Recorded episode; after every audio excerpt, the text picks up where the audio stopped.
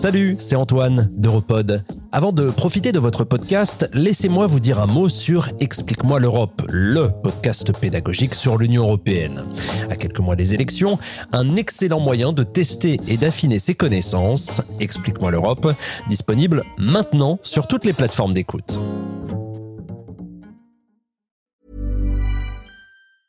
Hey, I'm Ryan Reynolds. Recently, I asked Mint Mobile's legal team if big wireless companies are allowed to raise prices due to inflation. They said yes. And then when I asked if raising prices technically violates those onerous two year contracts, they said, What the f are you talking about, you insane Hollywood ass? So to recap, we're cutting the price of Mint Unlimited from $30 a month to just $15 a month. Give it a try at mintmobile.com slash switch. $45 up front for three months plus taxes and fees. Promo for new customers for limited time. Unlimited more than 40 gigabytes per month. Slows. Full terms at mintmobile.com. There's never been a faster or easier way to start your weight loss journey than with PlushCare. PlushCare accepts most insurance plans and gives you online access to board-certified physicians who can prescribe FDA-approved weight loss medications like Wigovi and Zepbound for those who qualify. Take charge of your health and speak with a board-certified physician about a weight loss plan that's right for you. Get started today at plushcare.com slash weight loss. That's plushcare.com slash weight loss. plushcare.com slash weight loss.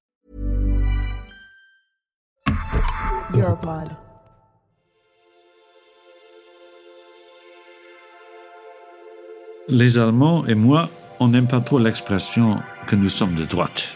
C'est une façon française de simplifier le monde. Nous sommes des démocrates chrétiens et il y a une nette séparation entre ceux qui euh, sont de droite, purs et durs, et les démocrates chrétiens qui sont ailleurs. Entretien exclusif de Jean-Claude Juncker, président de la Commission européenne de 2014 à 2019. Une interview de Quentin Ariès pour Europod. J'ai connu Angela Merkel euh, pour la première fois que je l'ai rencontrée lorsqu'elle était jeune ministre de la jeunesse en Allemagne, donc dans les années 83-84. Et donc, euh, je lui ai proféré, parce qu'elle était nouvelle dans ce cénacle européen, moult conseils, demandés, jamais imposés. Les débuts euh, furent euh, euh, non pas euh, difficiles, mais imprégnés par cette volonté qu'elle avait de ne pas se mettre immédiatement dès la première minute du débat en première ligne.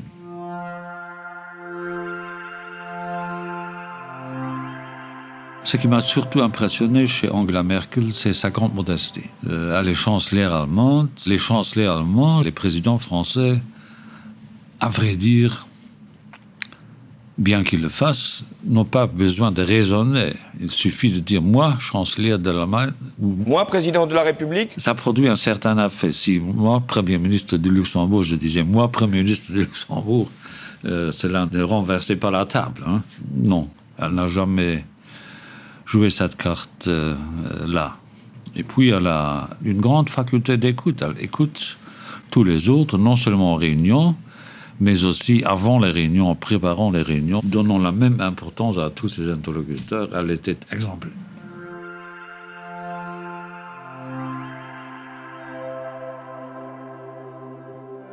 Ça m'a souvent énervé, comme elle est scientifique, elle a pensé les problèmes par leur probable dernier moment d'éclosion d'une solution qu'on pouvait apporter au problème. Alors que nous autres, on était très portés sur le court terme, sur le moyen terme, elle raisonnait toujours à partir de l'ultime étape, ce qui a fait qu'elle posait beaucoup de questions, euh, parfois gênantes aux autres, et ce qui a fait qu'elle a évolué par étapes de savoir, si j'ose dire, de connaissance. Donc elle n'était pas parmi celles et ceux qui, dès le début, savaient ce qu'il fallait faire. Mais elle déclinait les problèmes au rythme du temps. C'est un reproche auquel elle ne peut pas entièrement échapper. Parce qu'elle prenait tout son temps, elle avait parfois, mais rarement, des idées fixes au début de la discussion d'un problème, euh, notamment euh, en matière euro, problème de la dette et, et tout ça. Je me rappelle des entretiens euh, solides que j'ai eus avec elle, où au moment du début de la crise grecque, 2009-2010, elle a insisté beaucoup pour que le Fonds monétaire international soit impliqué dans les solutions euh, européennes, alors que moi, Trichet et d'autres, nous pensions l'Europe a un problème, l'Europe doit résoudre son problème sans l'apport du Fonds monétaire international, à raison du fait que si les États-Unis avaient un problème budgétaire en Californie, ils ne s'adressaient pas au Fonds monétaire international, qui était le voisin de la Maison-Blanche à Washington, mais essayaient de répondre à la crise californienne, puisqu'il y avait une sérieuse crise californienne, avec les moyens de bord nationaux. Euh, L'Europe, euh, sous son impulsion, avait choisi d'impliquer le Fonds monétaire international dans euh, la gestion de la crise, ce qui nous a fait perdre beaucoup de temps. Mais à part ça, elle était de bonne composition.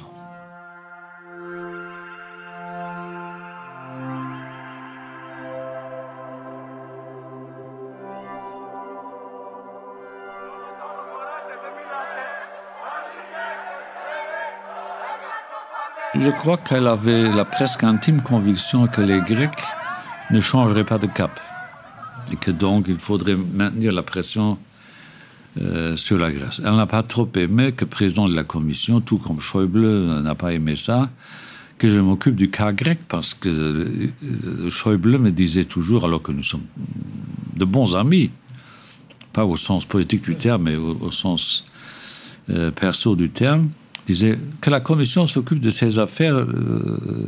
La solution apportée à la crise grecque est l'affaire des gouvernements de la zone euro. Et moi, je le disais non, non, non. Il y a un article du traité qui dit que la Commission est en charge de l'intérêt général de l'Union européenne. Il est de l'intérêt général de l'Union européenne de maintenir la Grèce dans la sphère euh, de la zone euro. J'ai assisté avec elle en petit cercle à de nombreux entretiens, débats euh, féroces euh, et pas toujours très amicaux avec les Grecs, notamment avec le Premier ministre Tsipras. Et là, elle avait un franc-parler qui l'honorait, mais elle n'a jamais dit dans ces petites réunions en cercle fermé qu'elle était d'avis que la Grèce devrait quitter la zone euro. Jamais.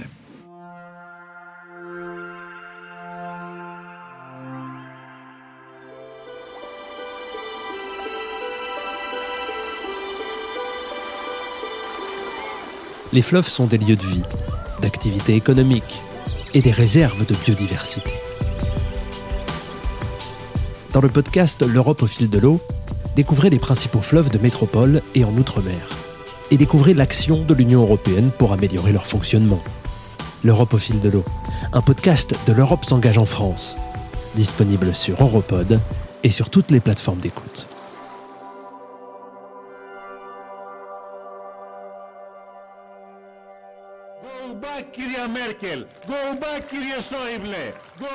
Celui qui euh, a été le plus strict en la matière était son ministre des Finances, mon ami Wolfgang Schäuble, qui, à vrai dire, jusqu'en 2015, j'étais déjà président de la Commission, voulait que la Grèce sorte temporairement de la zone euro. C'est à quoi je me suis opposé avec Verf, parce que je m'étais dit, c'est le début de la fin si on accepte cela. Et d'ailleurs, la Grèce ne reviendra jamais dans la sphère euro parce qu'elle ne saura pas déployer suffisamment de charme pour convaincre les Allemands euh, réticents. Mais in fine, Schäuble a euh, renoncé à son plan d'exclusion de la Grèce et Merkel, qui au début l'appuyait, cessa de l'appuyer il y avait là, euh, chez elle, comme un réflexe européen naissant. Elle avait toujours des doutes. Elle n'était pas la seule, d'ailleurs. Moi aussi, j'avais des doutes. Mais finalement, elle s'était dit, euh, si nous ne sauvons pas, entre guillemets, la Grèce, c'est le début de la fin. Et lorsqu'elle a vu qu'une non-réponse européenne à la crise grecque pouvait avoir comme conséquence ultime l'ébranlement définitif et le déchirement définitif de la zone euro, elle a euh, changé le fusil d'épaule, heureusement.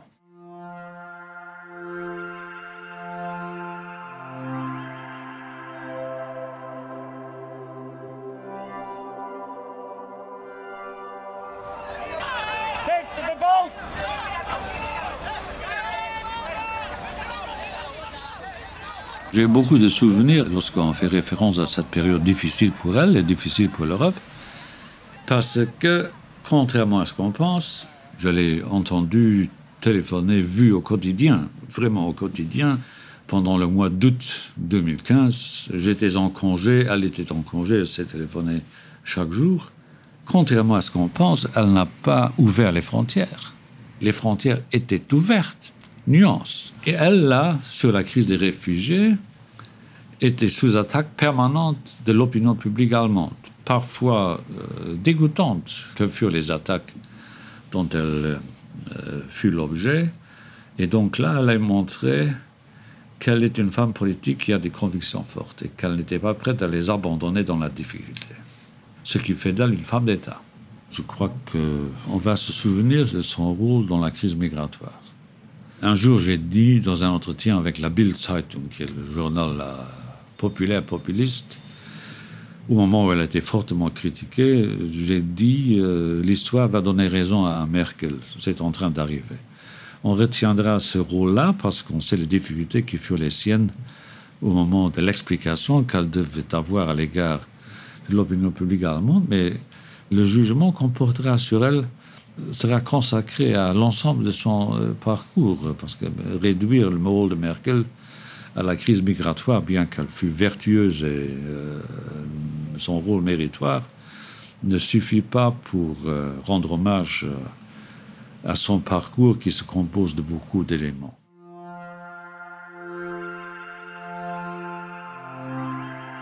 Paying what they should be paying. They're paying close to 1%. This means that the UK has voted to leave the European Union. Elle ne s'est jamais euh, érigée en figure de proue du monde libre, ce qui est une expression qui date de la guerre froide, qui n'est plus de nos jours, non. À l'égard de Trump, elle a défendu euh, euh bec et ongle euh, l'Europe. Elle était un franc-parler astucieusement développé lorsqu'elle s'adressait dans nos réunions à Trump.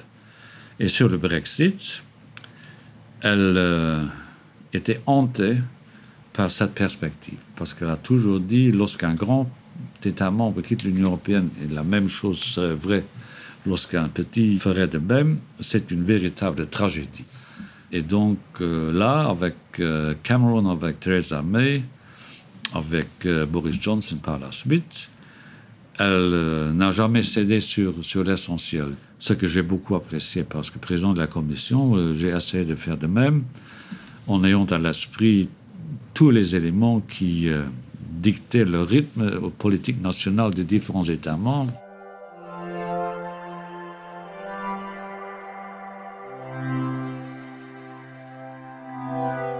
J'ai passé beaucoup d'heures euh, avec Poutine, Merkel et à trois, notamment pendant une nuit, une séance nocturne dans la suite de Poutine dans son hôtel à Brisbane, Australie.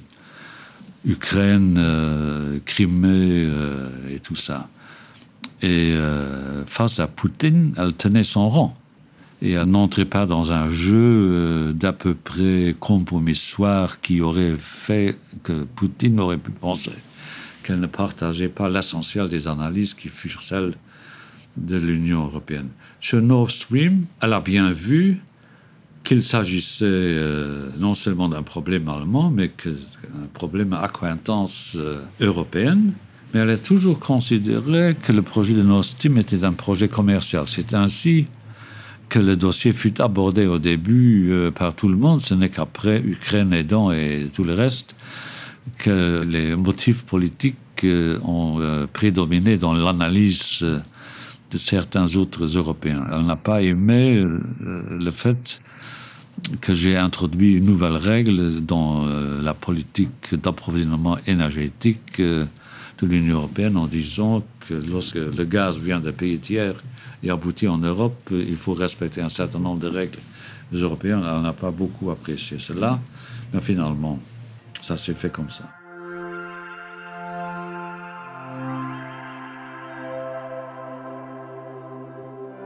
Sait lire les mouvements de l'histoire avec euh, s'il le faut.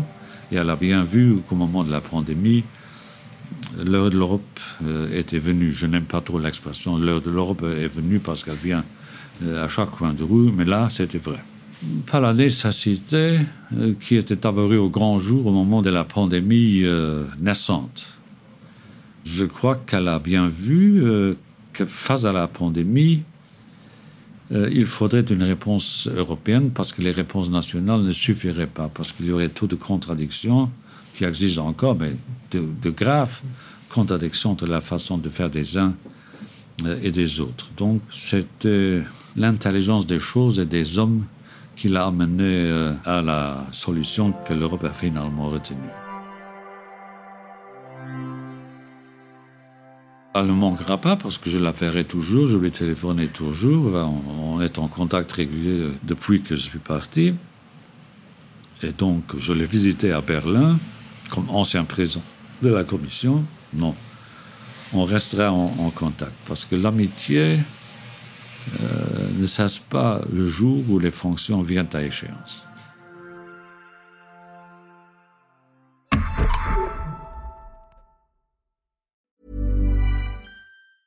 Hey, it's Danny Pellegrino from Everything Iconic. Ready to upgrade your style game without blowing your budget? Check out Quince. They've got all the good stuff shirts and polos, activewear, and fine leather goods, all at 50 to 80% less than other high end brands. And the best part? They're all about safe, ethical, and responsible manufacturing. Get that luxury vibe without the luxury price tag. Hit up quince.com slash upgrade for free shipping and 365 day returns on your next order. That's quince.com slash upgrade. Hi, I'm Daniel, founder of Pretty Litter. Did you know cats tend to hide symptoms of sickness and pain? I learned this the hard way after losing my cat, Gingy. So I created Pretty Litter, a health monitoring litter that helps detect early signs of illness by changing colors, saving you money and potentially your cat's life. Pretty Litter is veterinarian developed, and it's the easiest way to keep tabs on your fur baby's health right at home. Go to prettylitter.com and use code ACAST for 20% off your first order and a free cat toy. Terms and conditions apply. See site for details. Vous voulez entendre plus de podcasts qui vont au fond des choses, qui se distinguent du bruit ambiant? Rejoignez Europod. Abonnez-vous sur Apple Podcast et Spotify ou à notre newsletter. Suivez-nous sur LinkedIn, sur Twitter ou sur Instagram. Découvrez notre site internet le www.europod.eu.